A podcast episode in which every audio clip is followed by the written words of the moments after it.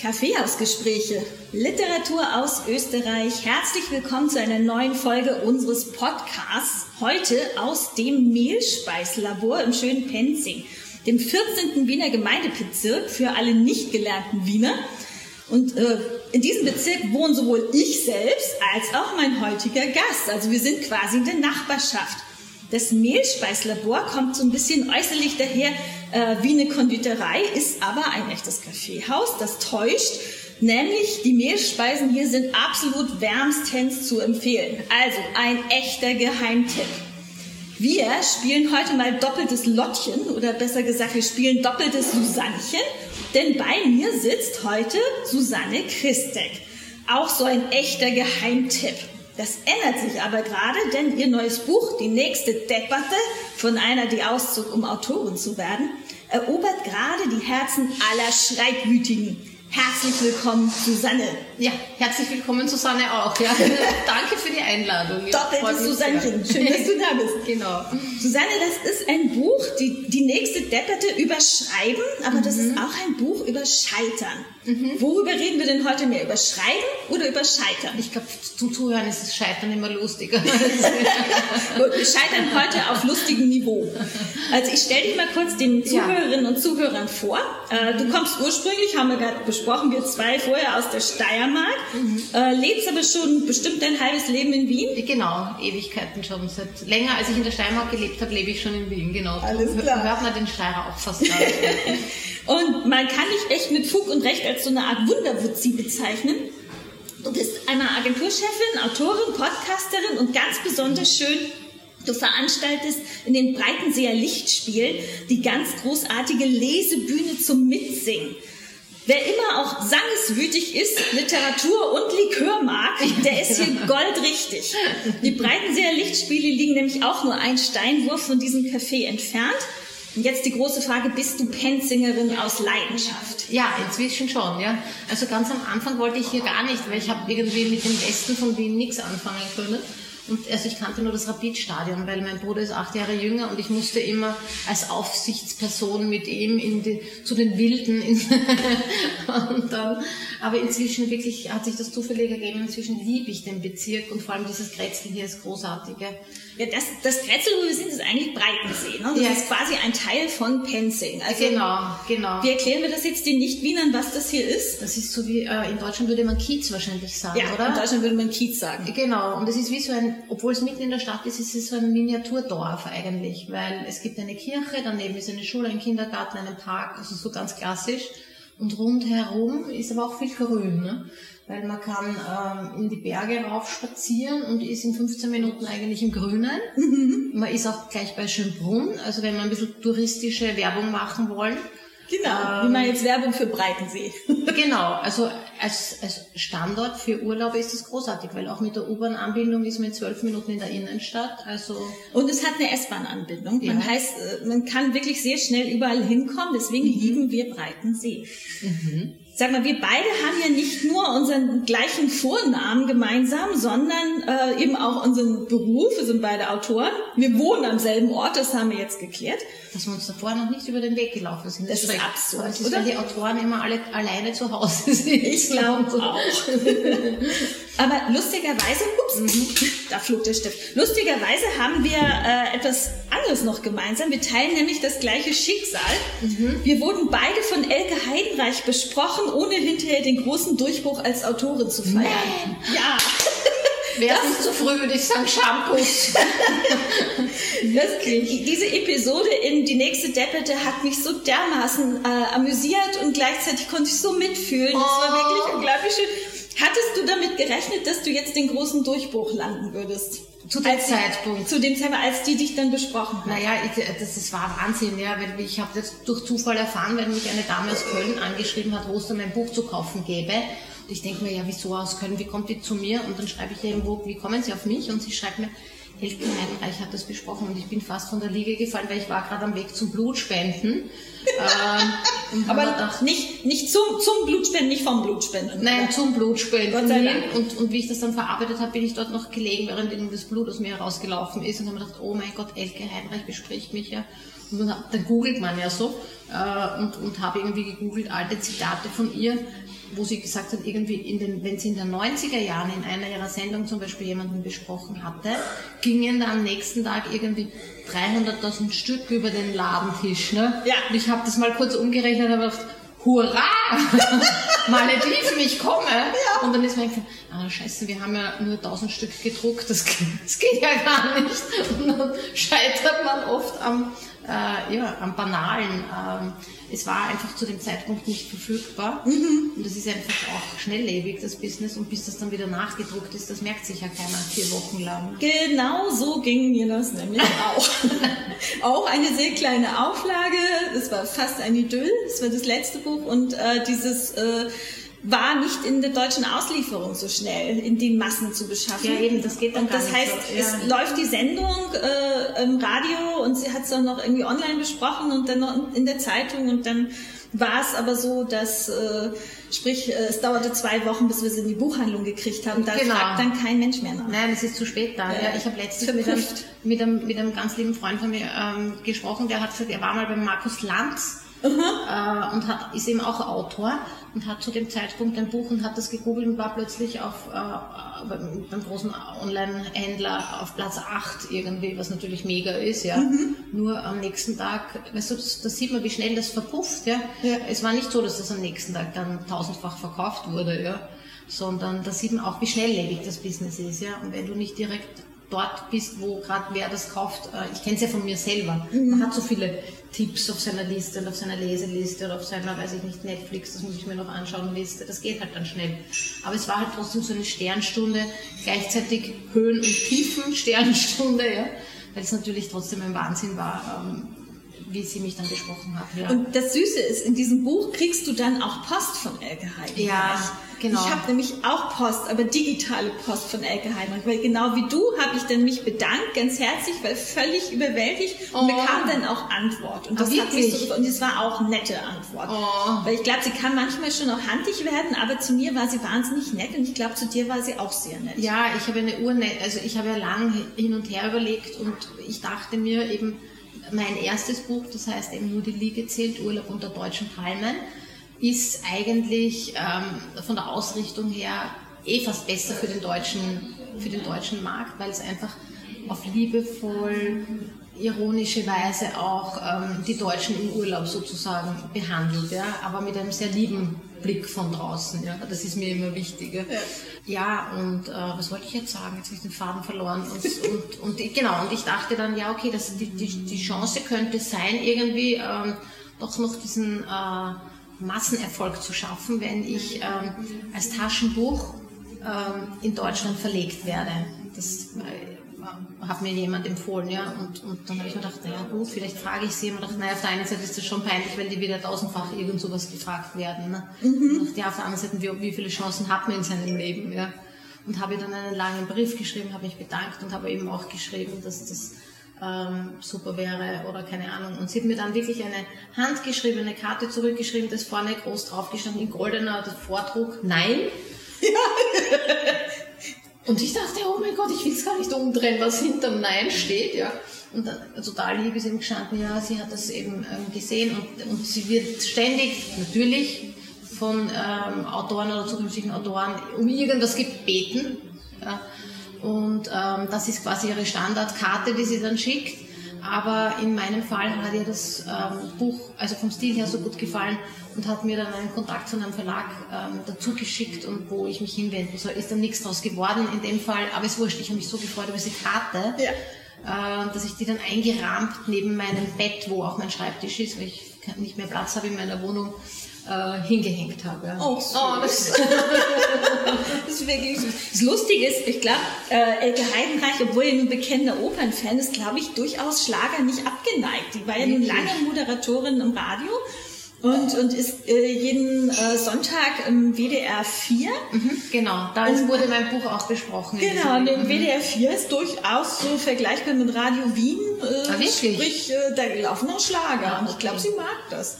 Also mein aller, aller, allergrößter Traum wäre, wenn ich irgendwie Elke Heidenreich eines Tages zu meiner Lesebühne oh, bringen könnte, ja. weil ich könnte allein stundenlang zuhören, wie sie spricht, auch wenn sie Sendungen moderiert, das einfach so großartig irgendwie, diese einfach begeisterte Art, diese Begeisterung, ähm, mhm. die du spürst für Themen, aber auch gleichzeitig dieses ich scheiß mir nix und sage einfach so, wie ich das jetzt empfinde. Also sie hat nicht so dieses weichgespülte. Nein, das heißt das jetzt eh, Es eckt natürlich an, aber ich finde das halt großartig. Dafür bin ich immer viel zu harmoniesüchtig. Ja, ich auch. Darum finde ich das faszinierend, wenn das wer nicht macht, ja, weil ich das nicht könnte. Genau. Apropos Harmonie und Schlager und so mhm. weiter. Ähm, der Job, den Elke Heinrich mal gemacht hat, war nun auch Radiomoderatorin. Wäre das ja. nicht eigentlich auch dein Traumjob, abgesehen von äh, erfolgreicher Autorin, äh, auf einem Radiosender Schlager moderieren? Ah, das wäre natürlich schön, ja. wär, na, noch lieber wäre es mir, wenn ich irgendwie mit, mit Menschen sprechen dürfte. Ja. Also Gesprächssendung. Genau, alleine ähm, das ist jetzt nicht so meins. Also mhm. ich, ich, bin auch schon jetzt, ich dauernd gefragt, irgendwie, ja, machst du nicht Kabarett machen? Ich, ich kann mir das nicht vorstellen, das bin ich nicht die da alleine auf der Bühne steht und jetzt sich über irgendwas aufregt. Das, das geht nicht, ja. Aber äh, gemeinsam mit Menschen irgendwie, ähm, wurscht, wer das jetzt ist oder was jetzt der Background ist, das finde ich immer alles spannend, habe immer viele Fragen irgendwie. Du brauchst immer ein Gegenüber, ne? Ja, genau. Das finde ich dann auch lustiger, wenn sich so ein Dialog irgendwie entwickelt. Also wenn einer jetzt allein, ich meine, ich kann schon sehr lange von Michelle oder Nick P. oder von meinen Schlageridolen oder Roland Kaiser schwärmen, aber ich weiß nicht, ob das wer hören will. Kommt aufs Klientel an, würde ich sagen. Vom letzten Feed eine Rezension gekriegt zum aktuellen Buch und da steht eben drin, und das habe ich jetzt natürlich nicht bedacht beim Schreiben, äh, und die Rezensentin dürfte äh, ein paar Generationen jünger gewesen sein und eben geschrieben, ja, die, die, die meine Schlagerbegeisterung und sie kannte halt die Akteure nicht, von denen ich die ganze Zeit schreibe. Oh, das so geht? Wie, so wie Michelle. Ja, man muss das nicht. Jetzt, ich denke mal, wenn der Mitte 20 ist und mit dem Ding nichts im Hut hat. Weißt du was? Die sind nicht auf dem Land aufgewachsen. Weil ich musste nämlich immer mit dem, musste mit dem Zuckelbus morgens vom Dorf in die Stadt zur Schule fahren, ja. jeden Tag 40 Minuten hin, 40 Minuten zurück. Ja. Und der Busfahrer hat konsequent Welle Nord gehört, laut. Mhm. Und das ist ein, der klassische Schlagersender. Ah, wirklich? Also sprich, ich kann alles von den äh, Besten aus den 60er, 70er und 80er Schlager ist heute textsicher. Ja, super. und Großartig. Das, das Absurde war, ich habe vieles davon eigentlich äh, ganz schrecklich in Erinnerung, aber ich weiß, ich, ich mochte Peter Cornelius. Ja, super. Peter Absurd. Ja, Peter Cornelius ist super. Ja. ja. Und ja ähm, auch im Westen, also außerhalb von Wien, in einem Vorort, aber ähm, nicht weit weg. Ja. Ist, und ich ja. meine, da war ich ungefähr zehn und da wusste ich schon, es, es muss definitiv Richtung Österreich gehen, offenbar. Ja, perfekt. Und wenn die nächste lange Schlagernacht ist, das gibt's immer, das ist so eine Hardcore-Veranstaltung, die dauert, glaube ich, dann acht Stunden, da treten irgendwie zehn Künstler auf, sage, nehme ich dich mit. Okay. Alles klar. In dein erstes Buch war nur die Liege zählt. Und mhm. jetzt, auch wie, wie die Depperte, ist das, ähm, sind das ja autofiktionale Bücher. Mhm. Ne? Mhm. Äh, du bist also ganz nah an deinem eigenen realen Leben dran. Mhm. Magst du auch mal ähm, fiktional werden, also weiter dich wegbewegen vom, vom Realen oder bleibst dabei? Na, würde ich gerne, nur äh, es ist mir bis jetzt noch nicht gelungen, darum komme ich immer wieder zurück. Also, Aber es gibt ja laut äh, diesem Buch Die Deppete anscheinend genau. einen fiktionalen Roman in der Schublade, oder? Ja, richtig, genau. Das ist das sogenannte Übungsbuch, ja. Ähm, das gibt's in der Schublade und das tue ich dann schon wieder überarbeiten und wieder überarbeiten und, und dazwischen fallen mir dann immer wieder Sachen ein, die scheiße sind oder die man anders oder die man besser machen könnte.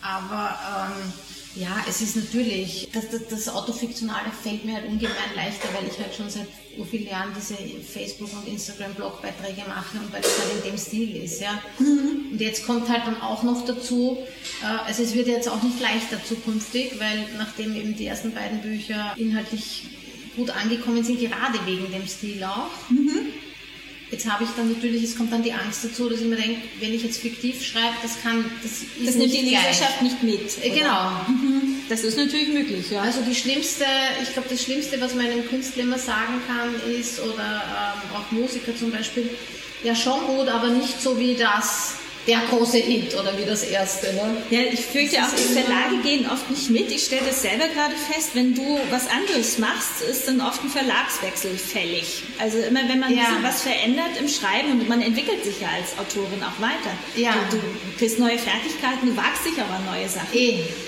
und die gehen nur bedingt mit. Verstehe ich auch, weil ich arbeite ja hauptberuflich im Marketing. Ja? Mhm.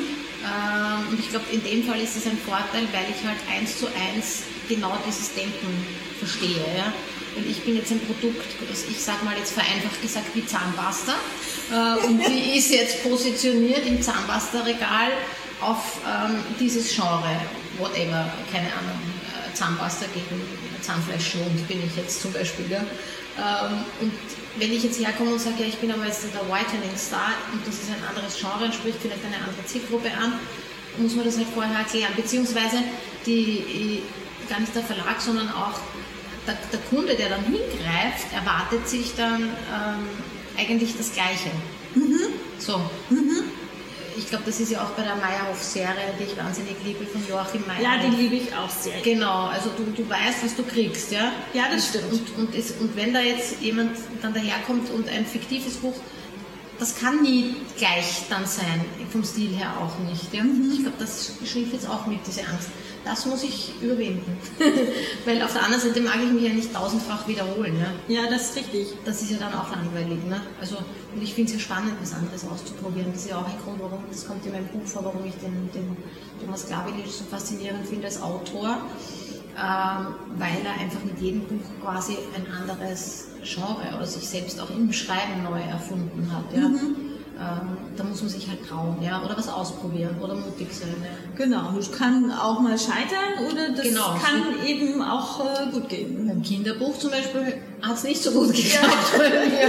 es gab ein Kinderbuchprojekt, das, das schreibt Susanne Christek auch eben in der Deppetten und äh, das ist dann gescheitert. Genau. Also Woran das, eigentlich? Das, das habe ich ähm, ich wurde gefragt von einem äh, Leipziger Kinderbuchverlag, noch dazu ein wirklich, wirklich cooler Verlag, ja, der wirklich ganz spezielle Kinderbücher macht. Ja. Äh, und das hat mich so gefreut und ihm zu der, sie wollen eine Geschichte machen rund um einen Hamster am Zentralfriedhof, mehr gibt es nicht. Ich habe eine ganz tolle Illustratorin gehabt, die mit dieser Idee mhm. gekommen ist und ähm, ob ich mir das vorstellen könnte, weil ich ja in Wien bin und nahe beim Zentralfriedhof, ob ich da eine Geschichte drumherum machen könnte. Und ich habe mir gedacht, ja klar, wie schwer kann das sein, ne? Kinderbuch und ich habe auch eine Tochter und dann dachte, jede Mutter kann ein Kinderbuch schreiben, ja, und wir sind gerade in den Urlaub gefahren. Ich sagte zu meinem Mann, super, wir sind jetzt zwei Wochen in Kroatien, wenn wir zurückkommen, äh, bin ich endlos reich, weil ich schreibe in diesen zwei Wochen ein Kinderbuch, weil das sind ja eh nur ein paar Seiten. Ne? Mhm. Da mache ich so, jeden Tag sitze ich irgendwie betrunken am Pool und schreibe dieses Kinderbuch. und zwischen frage ich die Kinder, ob sie das, die Kinder wollten natürlich überhaupt nichts gefragt werden. Und dann habe ich erst gemerkt, also der Plot, das ging alles noch leicht von der Hand, das war auch total cool. Und dann habe ich gemerkt, im Schreiben, scheiße, das geht sich nicht aus, ja. Ich kann das nicht, ja. Kinderbücher sind wirklich schwer. Lustigerweise habe ich auch äh, ein einziges Pseudo-Kinderbuch mal gemacht mhm. und es ging auch um einen Hamster. Hamster ja. Das kommt ja nicht. Sie ist die Woche mit Hamster und das wollte der Verlag auch nicht haben. Das ist ja schräg. Ja, ja. ja also, wobei es, ich finde es immer noch lustig. Meine Kinder fanden es bedingt lustig, das hätte mir vielleicht schon was sagen wollen. Aber es ging um einen Luxushamster. Ein Luxushamster? Ja, ein adliger Hamster, der zufällig irgendwie an eine Familie geraten war, die nun gar nicht Luxus war. Aha, ja. so lustig. Das hieß die Woche mit Hamster und Hamster war also von vorne bis hinten auf Luxus gepult. das ist super ich fand, die, ich fand die Idee super. Aber Versace Bag dabei oder so. ja, ja, genau. Und äh, ihm fehlte sein Hawaii-Urlaub und äh, war jetzt nur per Zufall da und surfte dann einfach äh, stattdessen in der Kloschüssel mit den, mit den Zahnbürsten. Und du hast es dann an Verlage geschickt und die wollten das auch Nee, das habe ich eigentlich nur mein Verlag, äh, irgendwann mal, das war der Picus Verlag, äh, gegeben und die haben gesagt, ja, Susanne, sprechen wir mal über das andere. ja. Okay, das sagt. Das war's oh. dann eigentlich schon wieder. Und ich habe wirklich drei Monate an dem Buch gearbeitet und die, die, die wunderbare Monika, die Verlagsleiterin ähm, von dem äh, Kinderbuchverlag, hat mich wahnsinnig unterstützt und hat immer Kapitel und hin und her und und dann habe ich gemerkt, meine Art von Humor geht sich bei Kindern nicht aus. Und ich habe schlichtweg nicht gewusst, was Kinder lustig finden. Das ist nämlich, das darf man gar nicht unterschätzen, ja? weil mein Humor basiert viel auch auf Selbstironie oder auf Ironie generell. Das hat mir nachher jemand erzählt, funktioniert erst ab einem gewissen Alter. Das, ja, das geht erst ab der Pubertät irgendwie. Ja? Äh, oder ein bisschen knapp davor. Ja, ja jedenfalls so, ich stelle fest, mein Zehnjähriger kommt mit ironischem Humor schon ganz gut klar. Genau. Aber für den ist definitiv kein Bilderbuch mehr, ne? Genau. Also das mhm. ist dann eine, und ich habe mir gedacht, ja, das wird so, ich hätte halt gern sowas gemacht im Stil der Nöstlinger und das war aber mhm. dann so viel, was ich wollte, weil mhm. das war, wenn schon fiktiv war, schon eine Würde für mich, Kinder war eine Würde für mich und dann auch noch so eine Hamstergeschichte äh, von quasi lebenden Tieren, das ist dann alles sich nicht ausgegangen. Aber es war ein super Learning, mhm. zu wissen, was man nicht kann oder zu wissen, woran es hakt, ja. Ist man lieber, als jetzt ein halb schlechtes zu machen und das erscheint dann und, und keiner sagt einem, dass eigentlich das jetzt nicht so super ist, ja. Es gibt ja eine Menge Kinderbücher, die nicht so super sind, ist ja nicht so. Und ich habe dann auf der Buchmesse die Uta Krause, eine ganz, ganz erfolgreiche mhm. Kinderbuchautorin getroffen mhm. und habe sie angesprochen und gesagt, Entschuldigung, ich muss Ihnen nicht sagen, ich hatte noch nie in meinem Leben so eine Hochachtung vor sämtlichen Kinderbuchautoren ähm, und Autorinnen, aber auch Menschen, die in dem Verlagsbereich arbeiten, weil ich gemerkt habe, dass das eigentlich die schwierigste Disziplin ist. Und ist viele Kolleginnen von mir haben auch gesagt, ja, Kinderbuch never ever, weil sie mhm. gewusst haben. Und die hat sich so gefreut, weil sie gesagt hat, das ist so toll, dass das mal jemand sagt, weil normalerweise werden Kinderbuchautorinnen immer nur so belächelt und so, ja, Kinderbuch, ja. Nein, das, das glaubt man nicht. Nein, ich finde auch Kinderbuch ist extrem schwer. Ist, ja. Äh, undankbar, weil die Anerkennung so wenig ist. Aber auf der anderen Seite habe ich dann auch irgendwann sehr bewusst gesagt, ich will definitiv kein Kinderbuch machen, mhm. weil nämlich auch die Reaktion war, du bist Mutter, du schreibst, na, schreibst doch bestimmt Kinderbücher, genau, oder? Ja. Ich sag, nein.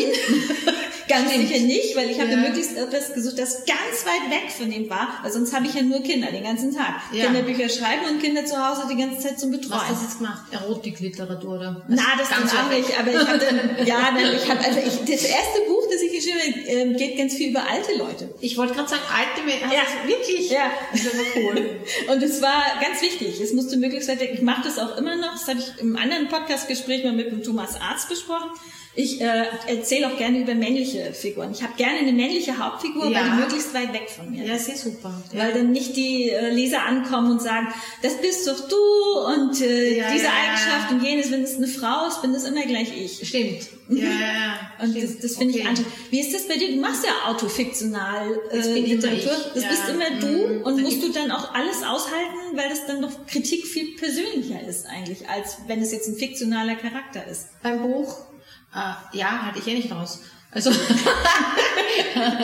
du wie also, geht man mit Kritik um? Furchtbar, es geht gar nicht. Ja, also bin, zum Glück habe ich bis jetzt noch nicht so ähm, wirklich, also im ersten Buch habe ich ja wirklich eine wahnsinnig schlechte Kritik bekommen. Also du kriegst, weiß ich nicht, 500 großartige Kritiken und hast so eine einzige schlechte. Und die macht dich fertig. Mhm. Und ich verstehe es aber nicht, warum das so ist. Ja, und ich sage dann auch immer eben zu meiner Schreibschwester, zu Martina Parker, die da auch darunter leidet, und ich glaube, jeder Autor leidet darunter, sage ich immer, du kannst es nicht allem recht machen, ja, und, und, und das ist halt so, ja. Und wie ich dann diese erste, und die war wirklich, die war auch so hingebungsvoll vernichtend bei meinem ersten Buch, diese eine schlechte. Ja, ja, die ist ziemlich fies, die kommt nämlich auch im zweiten Buch vor. Die ist genau, darum habe ich mir gedacht, ich nehme die jetzt rein. untergriffig. ich nehme die, ich nehm die jetzt rein ja. ins zweite Buch, weil die, ich glaube, der weiß das gar nicht, der, dass er da drinnen vorkommt, weil er ja anonym ja, ja. Äh, das gemacht hat und das ist ja okay, ja. weil sonst hätte ich ja gefragt, ob das okay ist, aber das ist natürlich ein schwieriges Thema und ich natürlich ähm, habe ich auch so eine Störung entwickelt, dass ich jeden Tag reinschaue, gibt es neue Rezensionen. Ja, das ist irgendwie. Ja, ist nicht, nicht anormal, das macht man als Autor. Lässt sich nicht, ah, ist das eh normal? Okay. Ja, ich mache das, ich mache das durchaus auch immer wieder. Gucken, was es, was es irgendwo an Kritiken gibt oder in, aber ich habe das irgendwann mal entwickelt über die Jahre, dass ich die schlechten Kritiken total gut vergessen kann. Ich merke mir nur die guten. Eh, ich vergesse auch alles und das muss ich, so.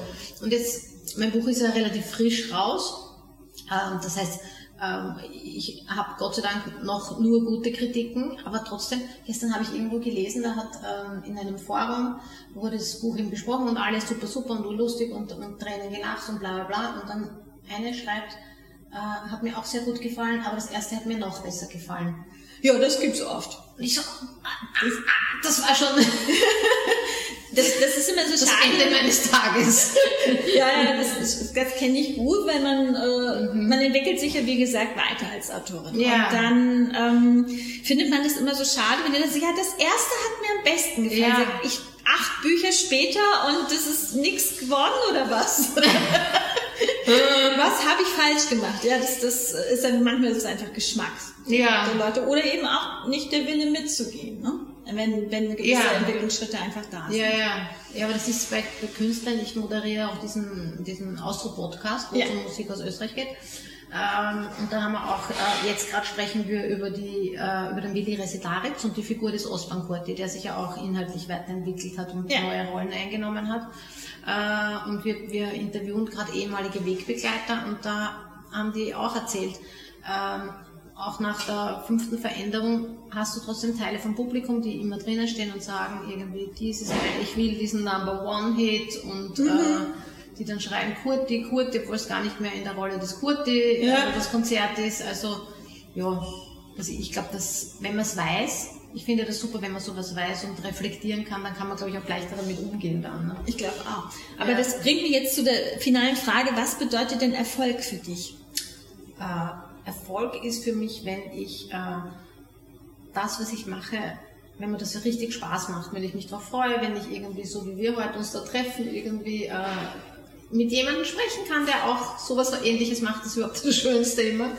Ähm, wenn äh, positives Feedback kommt. Du, bei den äh, Kaffeehausgesprächen haben wir einen Fragebogen, mit dem wir immer abschließen. Ja. 15 Fragen, um die Autorin oder den Autor besser kennenzulernen. So, bist, bist, du bereit für einen ja. den Kaffeehausgespräche-Fragebogen? Das ist eine großartig. Möglichst schnell antworten. Ja, ganz schnell. Die erste Frage lautet, Restaurant oder Kaffeehaus?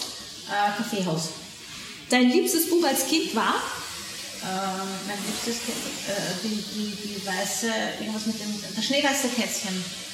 Bücher kaufen oder leihen? Kaufen. Schlecht für meine Wohnung und für meinen Platz und für mein Geld, aber ich muss es immer besitzen. Schreibst du lieber allein in kompletter Ruhe und Abgeschiedenheit oder inmitten vieler Menschen? Äh, entweder, beides. Aber beides im Extrem. Also so halb ist schlecht. Also entweder ganz viele Menschen äh, oder ganz, ganz allein. Okay. Hardcover oder Taschenbuch? Äh, Taschenbuch.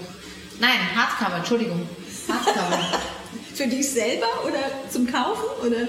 Ja, weil die oft, wenn die so schön sind, ich, ich kaufe auch welche, wenn nur der Einband schön ist und stelle die einfach hin. Mit welcher Autorin oder welchem Autor, tot oder lebendig, würdest du gerne essen gehen? Elke Heimreich. Redest du mit deinem Computer? Äh, ja. Was sagst du dem denn? Ähm, vor allem mit dem Drucker, aber das sind jetzt eher nicht so alltagstaugliche. Das kann man jetzt nicht. Das können wir nicht wiederholen. Stell dir vor, es gibt keinen Strom. Schreibst du dann wirklich alles mit der Hand? Ja, würde ich machen, ja. Mhm. Wenn du ein Pseudonym wählen müsstest, wie lautet es? Das habe ich jetzt tatsächlich überlegt, weil ich von einem Magazin gefragt wurde, ähm, ob ich meine eigene Buchrezension vielleicht schreiben würde wollen, gerne auch mit einem Pseudonym. Ja. Ich habe so lachen müssen. So, ich wollte dann irgendwie, ähm, weil ich so ein Fan von ähm, Dolly Parton bin, habe ich mir gedacht, Polly Daten. das ist dann sehr eindeutig ein Pseudonym, ja. Gemäß der Tiere-Menschen-Pflanzen-Regel, mit wem kannst du am besten und mit wem gar nicht? Tiere, Menschen, Pflanzen. Menschen. Kannst du am besten oder? Am allerbesten. Und danach? Ähm, Tiere, ich bin jetzt nicht so der Tier, also ich bin komme vom Bauernhof. Mhm. Ich habe einen anderen Zugang irgendwie zu Tieren. Ich war immer aktiv bei Schlachtungen bitte. okay. aber, aber ähm, die äh, am wenigsten kann ich definitiv mit Pflanzen. Ich bin wahnsinnig schlecht, was das betrifft. Ich wäre es gerne, aber. Ja, mein, mein grüner Daumen zeigt nach unten, sage ja. ich immer. Welches Wort musst du am häufigsten aus deinen Texten streichen? Das sind meistens irgend so ähm, eher vulgäre Wörter. Wer ist deine Erstleserin oder Erstleser? Mein Erstleser ist mein Mann, äh, beziehungsweise meine Schreibschwester, die Martina Parker. Darf man Bücher wegschmeißen? Das ist eine tatsächlich schwierige Frage. Also ich bringe es fast nicht übers Herz. Aber nachdem ich jetzt das neue Buch, also ich bringe es entweder ähm, Freunden, denen ich es aufdringe, oder in so Bücherzellen. Mhm. Wir haben jetzt da auch eine, was mich sehr freut. Oder ähm, nachdem ich jetzt das Buch von Arno Geiger gelesen habe, was ganz, ganz großartig ist, ähm, wo er ähm, darüber beschreibt, dass er ja jahrelang ähm, im Altpapier herumgestiertelt hat, um dort Dokumente rauszuholen, denke ich mir, naja, jetzt vielleicht findet es ja wer. Ja. Aber ich gehe jetzt auch nicht mehr unbefleckt an ähm, Altpapiertonnen vorbei, weil ich immer schaue, ob da ein Kollege drinnen steckt und was raussucht. Du kannst ein Buch bis zum Ende deines Lebens immer wieder lesen. Nur ein Buch. Welches wählst du? Boah, das ist schwierig. Ich glaube, das wäre ein Buch von Thomas Glavinic, aber für welches könnte ich mich jetzt noch nicht entscheiden. Wahrscheinlich das bin doch ich. Letzte Frage, Milch oder Zucker? Milch. Alles klar. Ich bin ein Bauernhofkind. Alles mit Milch. Susanne, ich danke dir sehr für das Gespräch. Vielen Dank, es war total lustig. Super, vielen Dank.